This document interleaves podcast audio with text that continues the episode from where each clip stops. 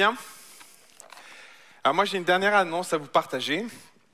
Euh, on est confronté depuis le départ à beaucoup de frustration parce qu'on on a beaucoup de gens qui souhaitent venir se joindre au culte et c'est compliqué. Et euh, depuis, le début de la rentrée, nous cherchons une, une salle avec une capacité d'accueil un peu plus grande. Je veux dire un peu plus grande parce qu'on ne va pas accueillir non plus des 100 et des 1000, on n'a pas le droit. Euh, mais euh, peut-être une, deux bonnes centaines de plus qui nous permettra d'accueillir plus de monde.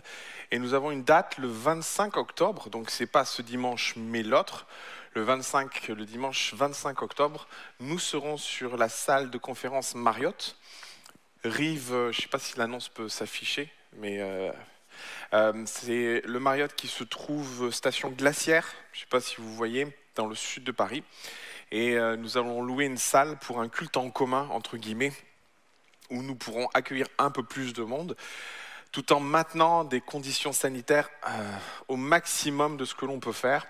Euh, c'est vraiment un, gros défi pour nous d'accueillir plus de monde, compte tenu des, circonstances, mais nous vous assurons d'une chose, c'est de la pleine sécurité sanitaire pour vous accueillir au mieux sur cette salle. Donc, euh, nous aurons la joie de se retrouver un peu plus nombreux et il y aura Logne qui se joindra à nous pour ce jour-là. Et euh, du coup, ben, on va faire deux cultes, deux rendez-vous pour accueillir euh, un peu plus de monde, mais dans des conditions sanitaires optimales. C'est une bonne nouvelle, non? Merci, je l'attendais. Gloire à Dieu. Amen. Je vais euh, juste prendre un temps pour prier et puis on va ouvrir la parole de Dieu ensemble si vous le voulez bien. Merci mon Seigneur pour euh, la grâce que j'ai de pouvoir ouvrir ta parole et de partager euh, ton message, ta parole. Merci mon Jésus de euh, d'interpeller nos cœurs ce matin euh, sur quelque chose de vraiment particulier. Je te prie de, de, de nous sensibiliser à, cette, à une réalité spirituelle, euh, celle qui est en rapport avec ton cœur et ce que tu désires nous communiquer. Merci mon Jésus de m'aider dans la communication de, ce message et merci de bénir ceux qui m'écoutent. Que ton nom soit loué et béni. Amen. Euh, je suis venu à, réfléchir sur un texte un, peu particulier euh, ce matin, vous allez en convenir. Il va s'afficher dans quelques instants. Et c'est en rapport avec les informations. Vous savez, on écoute tout un tas de choses en ce moment. Et il y a eu un événement euh, qui s'est passé tout récemment, j'aurai l'occasion de revenir euh, dessus dans mon message, mais qui m'a interpellé. Et j'ai fait euh, un lien entre cet événement et ce texte qui est Deutéronome chapitre 25 verset 13. Et j'aimerais le lire avec vous quelques instants. Voilà ce qui nous est dit. Tu n'auras point dans ton sac deux sortes de poids, un gros et un petit. Verset 14. Tu n'auras point dans ta maison deux sortes d'effats, un grand et un petit. Tu auras un poids exact et juste, tu auras un effa exact et juste, afin que tes jours se prolongent dans le pays que l'Éternel, ton Dieu, te donne. Verset 16. Car quiconque fait ces choses, et écoutez-moi bien, quiconque fait ces choses commet une iniquité et en abomination à l'Éternel, ton Dieu. Waouh Vous voulez que je vous relise ça? Quiconque fait ces choses, quiconque commet une iniquité, est en abomination à l'Éternel, ton Dieu. Vous savez, il y a deux mots là qui est censé nous... Iniquité, et puis c'est lié à abomination. Vous savez qu'on rencontre souvent le, le, mot abomination pour des choses qui sont abominables. Ok? Mais là, on se rend compte que dans ce passage-là, il n'y a pas de sacrifice à des idoles, on ne sacrifie pas des enfants, euh, on n'est pas en train d'égorger, de tuer. C'est une histoire de, de poids, c'est une histoire de volume, c'est une histoire des femmes. Et pour comprendre ce que Dieu a voulu dire à son peuple, il faut un peu contextualiser cela. Parce qu'autrement, si on lit ça comme ça, on se dit waouh, bon, ok. C'est le genre de passage, vous savez, qu'on lit et puis on se dit, bon, on va lire la suite pour voir s'il y a peut-être quelque chose de plus intéressant. Je ne sais pas si ça vous arrive ça. Et là, clairement, ce passage-là, il faut le comprendre pour réaliser ce que Dieu est en train de dire à son peuple précisément. En effet, pour comprendre, il faut le lier au contexte de transactions commerciales dans l'Antiquité. Très tôt, en effet, dans l'Antiquité, pour se mettre d'accord, les hommes entre eux ont mis au point des systèmes de pesée et de mesure. Ces systèmes de pesée dans l'Antiquité euh, étaient basés sur le poids et sur les volumes, et ils en ont tiré des, des éléments simples qui permettaient d'évaluer les transactions. Pour faire simple, toute transaction, en gros, passait par de la pesée. En gros, ils avaient une espèce de grosse bascule, et je vais te. Voilà, exactement ça, c'était dans l'Antiquité, ils avaient une espèce de grosse bascule, et quand ils faisaient un, un deal, ils se disaient, ben voilà, ça va coûter tant. Et permettez-moi de poser des mots, si on était en France, ou si on devait vivre ça en France, ça donnerait, écoute, je te vends mon champ pour 50 kilos d'or. C'est comme ça que ça se passait où je t'échange 50 kilos d'argent pour 700 kilos de blé. Vous voyez ce que je veux dire? C'est ça en gros que j'essaie de vous expliquer. Et pour ce faire, ils avaient établi des valeurs précises, des éléments références, des masses référentes qui leur permettaient de peser. Euh, je sais pas, tout le monde a, joué ça. Enfin, moi, moi quand j'étais gosse, chez ma grand-mère, il y avait ces espèces de vieilles balances en cuivre, vous voyez? Du machin un peu comme ça, là. Et vous aviez des poids. Hein? Ça vous parle, les poids? Moi, je m'amusais à les faire sauter. Hein. Pouf il n'y a pas d'enfant, ça tombe si mince. Donc je les faisais sauter, mais euh, comprenez ce que je suis en train de dire. À l'époque, ils avaient exactement la même chose. Il y avait des balances et il y avait des poids références. Et ces poids références, on les connaît dans la Bible, on entend souvent parler de ça, on entend parler de cycles. Ça vous parle Des cycles d'or, de cycles d'argent. Ce n'était pas une monnaie, les cycles, c'était une valeur massique. C'est-à-dire qu'on parlait d'une certaine quantité d'or. Et en effet, euh, lorsqu'on parle de, de cycle, en fait, c'était en gros une dizaine de grammes. Un cycle, euh, c'était une dizaine de grammes. Alors quand on parlait un cycle d'argent, un cycle d'or, c'est des valeurs massiques dont on parle. Ce n'est pas une unité ou ce n'est pas le franc ou l'euro comme nous avons pu connaître ici. Et ce qui se passait, c'est qu'on mettait de l'or et en face, on mettait ces valeurs références, ces poids références que nous lisons dans les Écritures, les cycles, et en général, les cycles ou ces valeurs références, c'était de la pierre. Vignette suivante, s'il te plaît. Ah, il manque une vignette au milieu. Voilà. Donc nous, nous connaissons nos poids. À l'époque, ils n'avaient pas de poids comme nous les connaissons. Par contre, ils avaient des cycles en pierre qui avaient une certaine valeur massique et qui permettaient d'équilibrer les balances. On mettait le produit qu'on souhaitait acheter, on mettrait le contrepoids à côté pour évaluer la masse présente. Vous me suivez toujours? On faisait pareil pour les volumes. Et l'EFA était un volume, une espèce de barque une espèce de, cuve dans laquelle on avait calculé, précalculé une certaine quantité, un certain volume, et les FA, on pense que ça faisait à peu près 35 litres. Vous me suivez toujours? Maintenant, peut-être vous en venez à comprendre où le texte veut en arriver. Parce qu'il se trouve qu'à l'époque, dans l'Antiquité, euh, ils n'étaient pas toujours honnêtes. Et c'est ce que Dieu met en avant là dans ce passage-là. Il met en avant le fait qu'il y avait des poids, références, qui étaient trafiqués, qui étaient soit plus légers, soit plus lourds. Aussi, quand on pesait, eh ben, il y avait des gens qui profitaient de la crédulité des gens pour mettre des poids soit trop légers, soit trop lourds en fonction des transactions. Et c'était des transactions malhonnêtes qui amener celui qui achetait ou celui qui vendait à faire un bénéfice supplémentaire en, en trompant les gens. Et c'est ce que ce passage dit.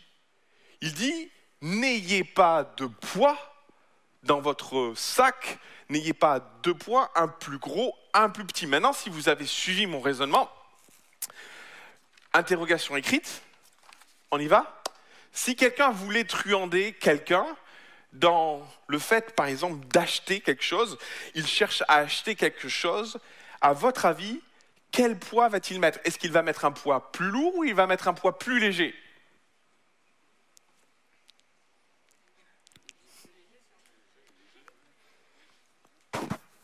Lorsque quelqu'un achetait, et qu'il voulait truander, il mettait un poids plus lourd.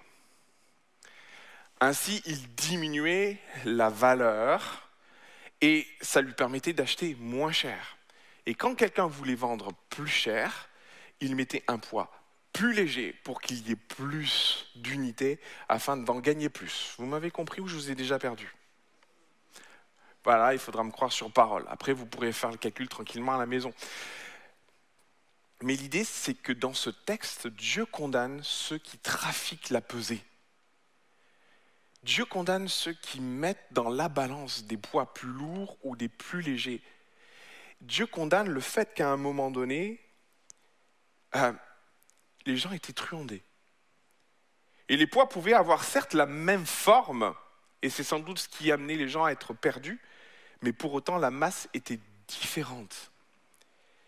C'était une escroquerie facile, et c'est ce que Dieu condamne dans ce passage. Maintenant, je ne pense pas qu'il faille en rester à l'idée du commerce. J'aimerais vous amener plus loin spirituellement dans la compréhension de ce texte. Parce que quand on, y réfléchit bien, la balance avait pour but de juger de la valeur de quelque chose. Ok, vous me suivez Maintenant, j'aimerais vous dire que bien souvent, nous sommes amenés à juger de circonstances, nous sommes appelés à juger de certaines choses, juger d'une valeur, juger d'une implication, juger de certaines choses. Et le fait que nous jugions de certaines choses ou de que nous prenions certaines, certaines décisions, euh, c'est étroitement lié à notre ressenti par moment, à notre façon de voir les choses. Aussi, quand nous prenons une décision, notre façon de juger les situations en découle des décisions. Et vous avez remarqué sans doute que nous pouvons être changeants en fonction de notre affectivité, en fonction de notre implication dans les situations. Qu'est-ce que je veux dire par là? Dernièrement, euh, c'est euh, la maire de Marseille, c'est le fameux fait divers qui m'a interpellé. La maire de Marseille s'est plainte des nouvelles consignes qui lui ont été imposées dans sa ville. Vous avez entendu parler de ça?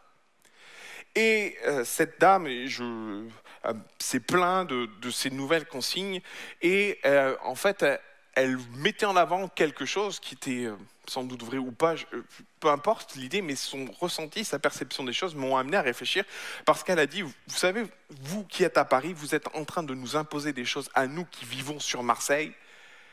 Et elle rajoute que ce que vous êtes en train de nous imposer, vous ne seriez pas capable de l'imposer dans la ville de Paris. Vous avez entendu parler de cette dame hein, et de ce commentaire Et elle met en avant une expression que nous connaissons bien, deux poids, deux mesures. Cette expression, beaucoup pensent qu'elle a été tirée des Écritures, en particulier du Proverbe 20, verset 10, qui va s'afficher. Deux sortes de poids, deux sortes d'effats, sont l'un et l'autre une abomination à l'éternel. Beaucoup pensent que l'expression deux poids, deux mesures est une expression tirée de proverbes et des différents textes, dont Deutéronome 25 que nous avons lu. Et je ne vais pas commenter le, fait que cette dame ait, prononcé ça et les raisons qui l'ont amené, mais c'est la réaction que ça induit chez elle.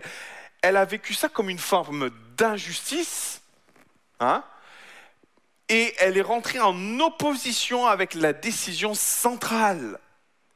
À savoir, entre guillemets, on ne va pas dire comme ça, mais elle s'est rebellée par rapport à une décision au point de, dire aux policiers municipaux, vous verbaliserez pas les gars qui, qui maintiendront leur restaurant ouvert.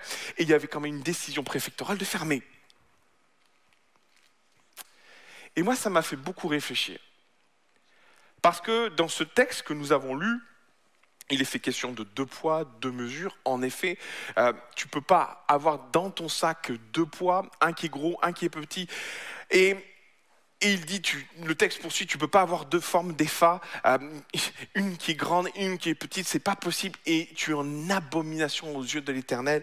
Ce qui m'amène à dire, parfois, euh, on est emporté par notre sentimentalisme où nous pouvons créer dans nos décisions des déséquilibres qui mettent en danger nos jours dans le pays. C'est ce que dit le texte. Alors, euh, où je veux en venir ce matin, et je vais éclaircir ma pensée au travers de l'histoire de David, qui à un moment donné, David va se retrouver euh, euh, dans une situation adultérine. il, Bathsheba va tomber enceinte, il va envoyer Uri sur le front, il va faire tuer Uri. Et vous avez le prophète Nathan qui vient voir David et qui dit à David, David, je vais te raconter une histoire.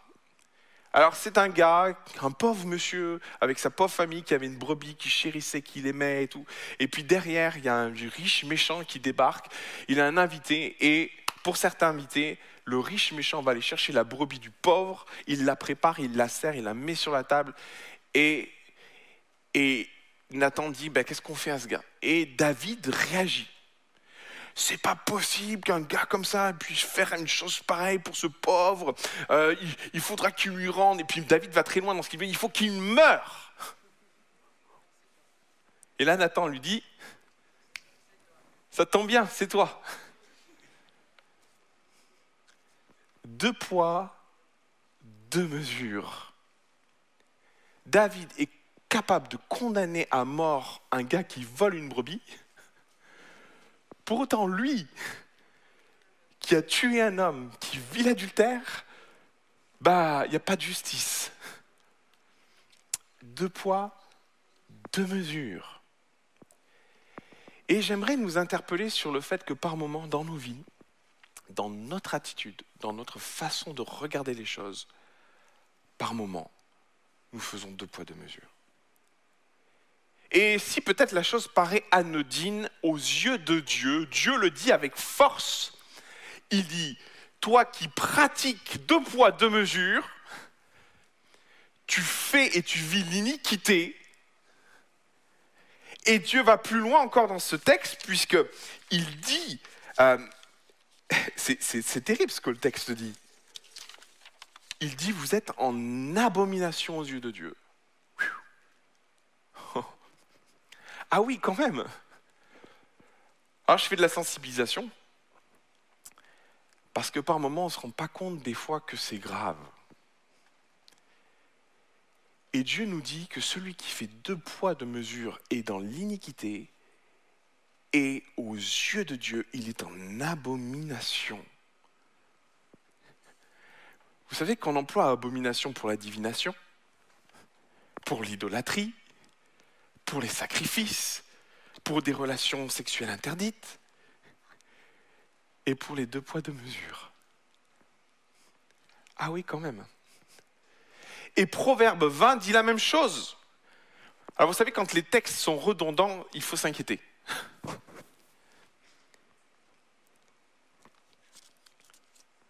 Les deux poids, deux mesures ont des conséquences dans nos vies. On ne s'en rend pas bien compte, mais quand on voit l'exemple de David, il y, a y a de quoi se questionner. Et permettez-moi d'énumérer trois conséquences à ce que David va faire, au fait qu'il va faire deux poids, deux mesures. Capable de tuer un homme parce qu'il va voler une brebis, et capable de laisser les choses traîner dans sa propre vie, pas capable de faire le ménage. Alors, la première des choses, c'est que c'est vrai, il va pécher contre Dieu. L'iniquité, soyons clairs, c'est du péché. Faire deux poids, deux mesures, volontairement, c'est péché. Pas d'ambiguïté. Dans le cas de David, il va créer un sentiment d'injustice. Et à l'époque de David, les gens n'étaient pas dupes. Hein Sheba se trouve un mari, il y a un enfant. Enfin, euh, à un moment donné, tout le monde a compris ce qui se passait. Uri qui meurt, tout le monde comprend que ça arrange bien David. Et le royaume est là et voit ce que fait David, comprend qu'il y a quelque chose qui ne va pas. Et il sème dans la population et en particulier dans sa famille ce que j'appelle un précédent. Troisième conséquence. Alors permettez-moi de, résumer ça, les choses, les choses de la façon suivante. David pêche, ses enfants le voient pêcher, comprennent ce qui s'y est en train de se passer des années plus tard. Amnon, non, le fils aîné, va violer Tamar. On est d'accord? Que va faire David?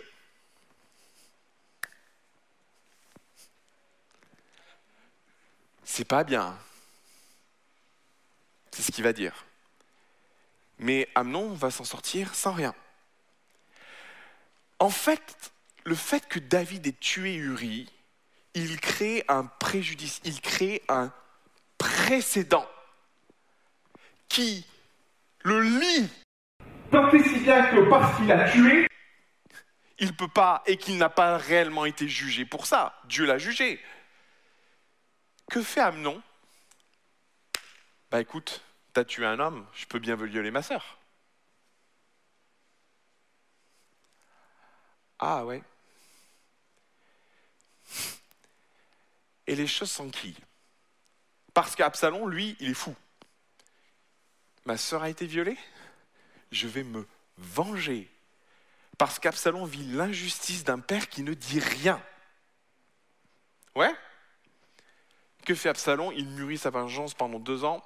Il zigouille son frère. Que fait David? Rien. Que fait Absalom? Il fuit pendant deux ans, jusqu'à ce que son père lui dise de rentrer.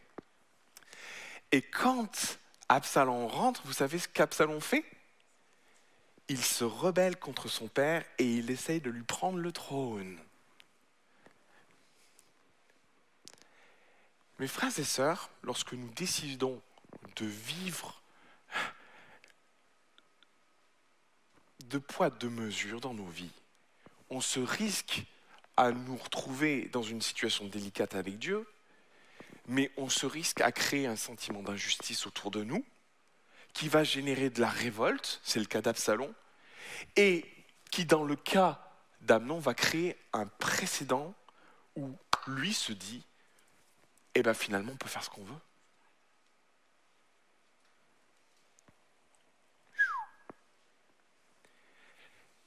Aussi, on comprend mieux le texte quand à un moment donné, Dieu dit dans ce passage, tu n'auras tu auras un point exact et juste, tu auras un effet exact et juste afin que tes jours se prolongent dans le pays de l'Éternel, ton Dieu, que, ton Dieu t'a donné. Euh, il invite à, à dire, si tu es sérieux dans ta façon de gérer tes poids, il y aura une bénédiction à la clé. Mais à contrario, si tu ne le fais pas, ça ne va pas bien se passer. Ça s'est très mal passé pour David. On va plus loin? Vous voulez bien? Ok. Le texte poursuit. Là, tu vas trop vite. Remonte en arrière. Tu n'auras point dans ta maison, et notez bien tout, dans ta maison, deux sortes d'effas. Je vous l'ai dit, les effas, c'était des, des vases qui avaient une certaine contenance, 35 litres, ça servait de mesure. Et là, il dit, dans ta maison, tu n'auras pas deux sortes d'effats, ni un grand, ni un petit. C'est la même chose que les poids. Maintenant, la vraie question dans ce passage, c'est maison. Je me suis dit, mais quel est l'intérêt dans une maison? Enfin, c'est un business à l'intérieur de la maison, vous comprenez? Je ne vois pas trop, trop l'ambiguïté du truc. Et en y réfléchissant bien, je me suis rendu compte que oui, en effet, avoir deux EFA dans la maison, ça ne se passe pas bien.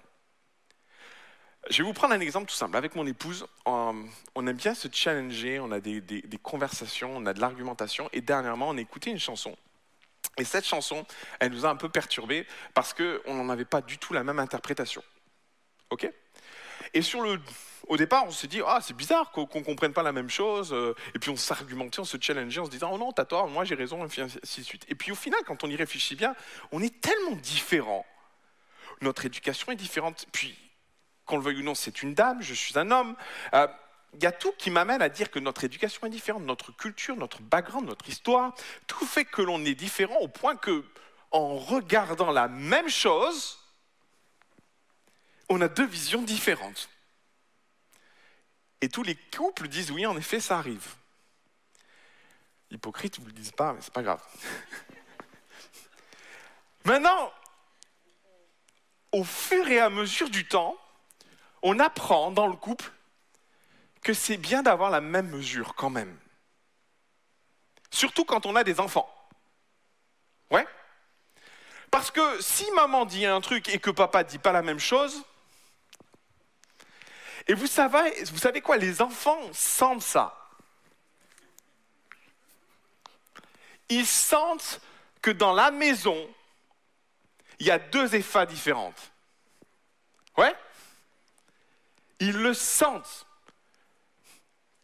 Maman, tu veux bien me prêter la tablette? Non. Papa, est-ce que je peux prendre la tablette? Ben oui.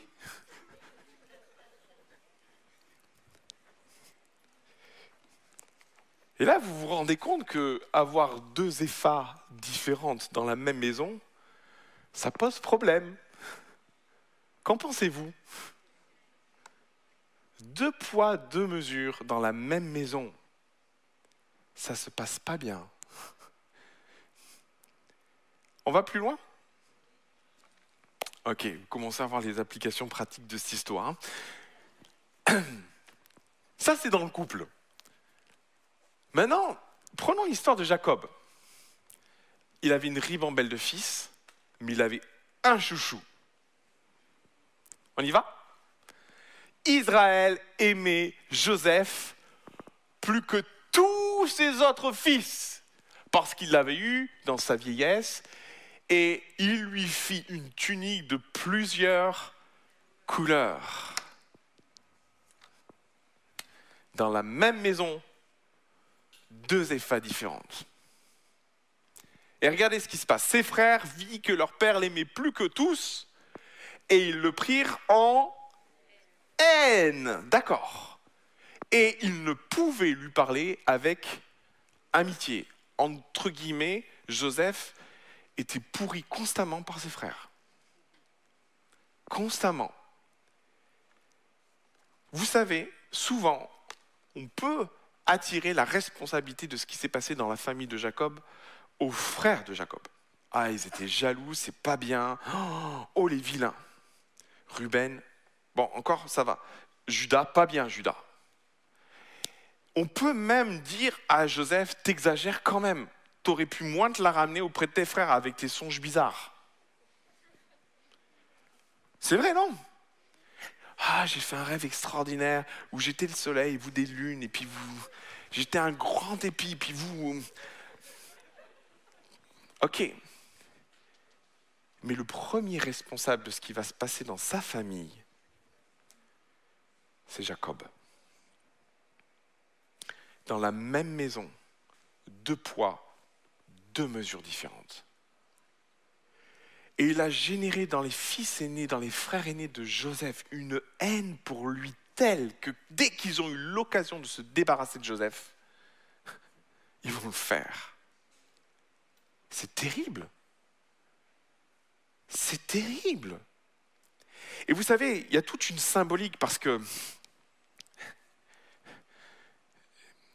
je pense que les frères de, Joseph en voulaient beaucoup à Jacob. Et il y a toute une symbolique forte parce que qu'est-ce qu'ils vont ramener à Jacob pour prouver la mort de Joseph? Cette fameuse belle tunique qui le différenciait. Entre guillemets, le poids faussé. Ils vont le ramener au Père en disant, regarde ton poids faussé, ce qu'il est devenu. Regarde ce qu'on en fait de ta tare deux effats différentes dans une même maison.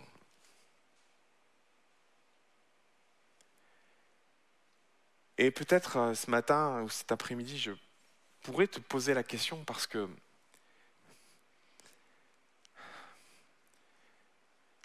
on pourrait soulever des choses très douloureuses.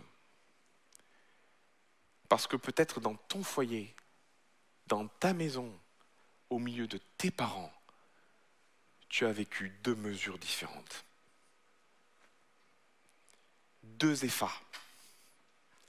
qui t'ont blessé, qui t'ont brisé, qui ont amené en toi un sentiment d'injustice, de rébellion, de haine. Et tu traînes ça encore aujourd'hui quand tu vois tes frères, quand tu vois tes sœurs, quand tu vois tes parents et tu entends la portée de ce que peut être deux poids, deux mesures, deux effets différentes dans une même maison, une grande, une petite. Et il y a une douleur au fond de toi. Un cri du cœur. Un sentiment de rejet.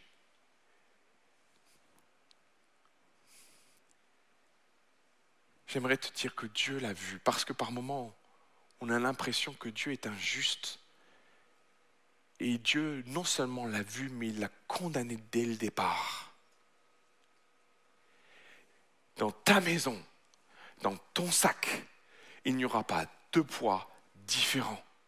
Dans ta maison, il n'y aura pas deux effats différentes. Et s'il y a un sentiment d'injustice qui demeure, sache que Dieu va régler les comptes avec David.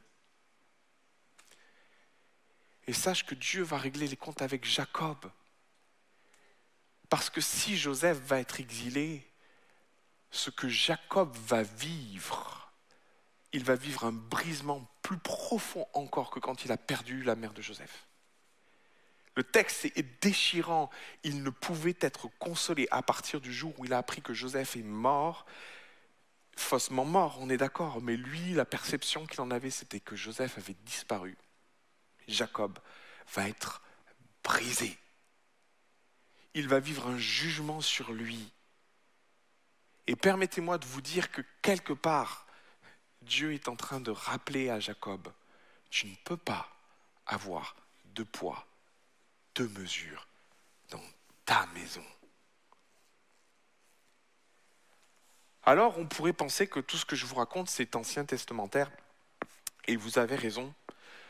Maintenant, une abomination dans l'Ancien Testament demeure une abomination dans le Nouveau Testament, mes frères et sœurs, hein, ne vous fourvoyez pas. Hein. Maintenant, le texte de Jacques amène à une compréhension nouvelle en rapport avec ce que nous vivons et ce que je vous partage depuis le départ Jacques chapitre 3, verset 12, avant toutes ces choses, toutes choses, mes frères, ne jurez ni par le ciel, ni par la terre, ni par aucun autre serment, mais que votre oui soit oui, que ta tare, que ton poids soit juste, comme Deutéronome le dit, Deutéronome 25, que ton poids, que ta tare soit juste, que ton nom soit non, qu'il n'y ait pas des noms variables, qu'il n'y ait pas de oui variable en fonction des circonstances, soit ferme,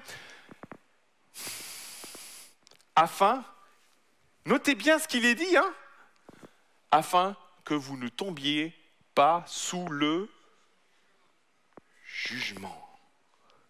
Oh la vache C'est le testament nouveau qu'on lit là. Vous voyez ce que je veux dire hein on pourrait penser que la grâce nous absout de beaucoup de choses, certes, mais deux poids, deux mesures nous rattrapent aussi dans le Nouveau Testament. Le but de mon message ce matin, c'est de nous faire prendre conscience de ne pas être dans la légèreté dans nos décisions, ni dans ce que nous entreprenons, ni dans notre façon d'éduquer nos enfants. Maintenant, je veux aussi parler à toi, mon frère, ma sœur, qui a vécu dans une maison où il y avait deux poids, deux mesures. Et je voudrais prier pour toi ce matin. Je voudrais prier pour toi pour que tu ne repartes pas de ce lieu avec euh, deux poids, deux mesures.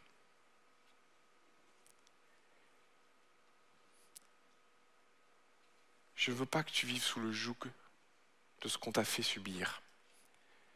Et je ne veux pas que tu vives les conséquences parce que Absalom, parce que Amnon vont vivre les conséquences. Amnon va mourir. Vous vous rendez compte? Absalom va mourir parce qu'ils héritent d'une maison où il y avait deux effets différentes. Et il faut briser à un moment donné le joug pour vivre libre. Et ce matin, je veux croire que tu peux vivre libre, mon frère, ma soeur. Vous l'avez bien compris quelques instants ensemble Et j'aimerais t'inviter à faire une chose.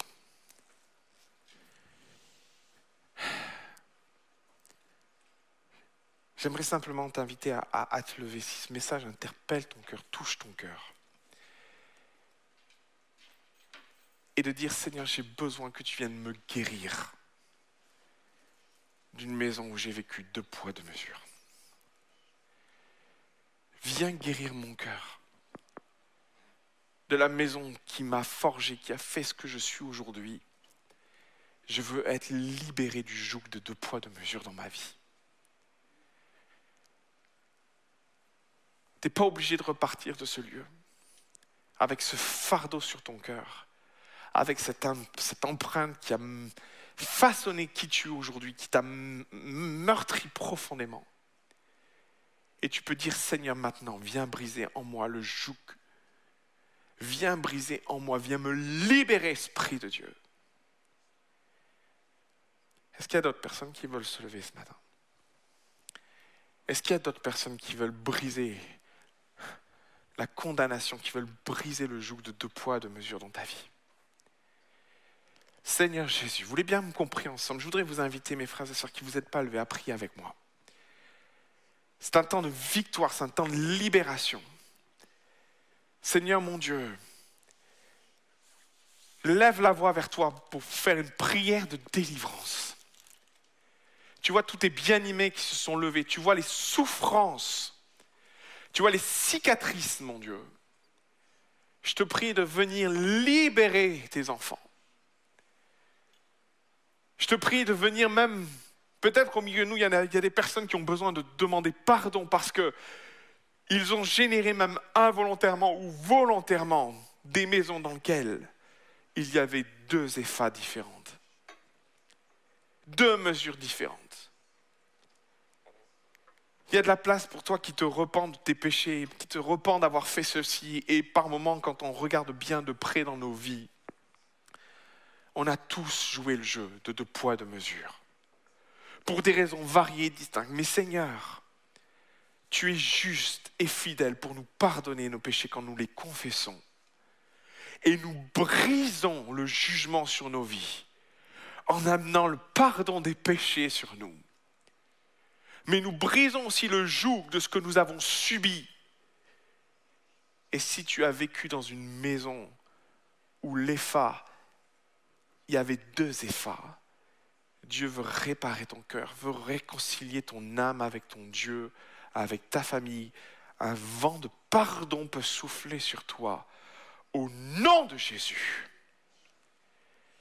Au nom de Jésus. Que mes frères et sœurs vivent un temps de libération dans le glorieux nom et précieux nom du Seigneur Jésus. Amen. Et Amen. Que Dieu vous bénisse. Que Dieu vous bénisse, mes frères et sœurs.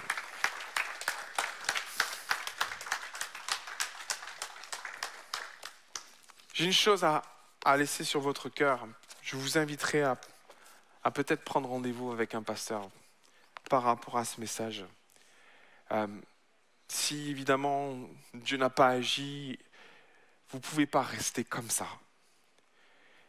Remarquez, que le, jugement va tomber sur les frères de, de Joseph. Et les conséquences et la portée de tout ça va se prolonger, la culpabilité va se prolonger dans le temps. On ne peut pas laisser une maison à deux mesures vous pourrir votre vie. Ce n'est pas possible.